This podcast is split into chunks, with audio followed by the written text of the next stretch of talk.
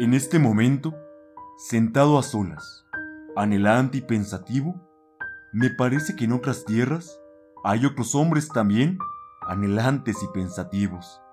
Me parece que puedo mirar más lejos aún y divisarlos en Alemania, Italia, Francia, España y lejos, más todavía, en China o en Rusia o en Japón, hablando otros dialectos. Y pienso que si me fuera posible conocer a estos hombres, como ellos me iría, tal como lo hago con los hombres de mi propia tierra. Oh, yo comprendo que nos convertiríamos en hermanos y amantes. Yo sé que llegaría a ser feliz con ellos.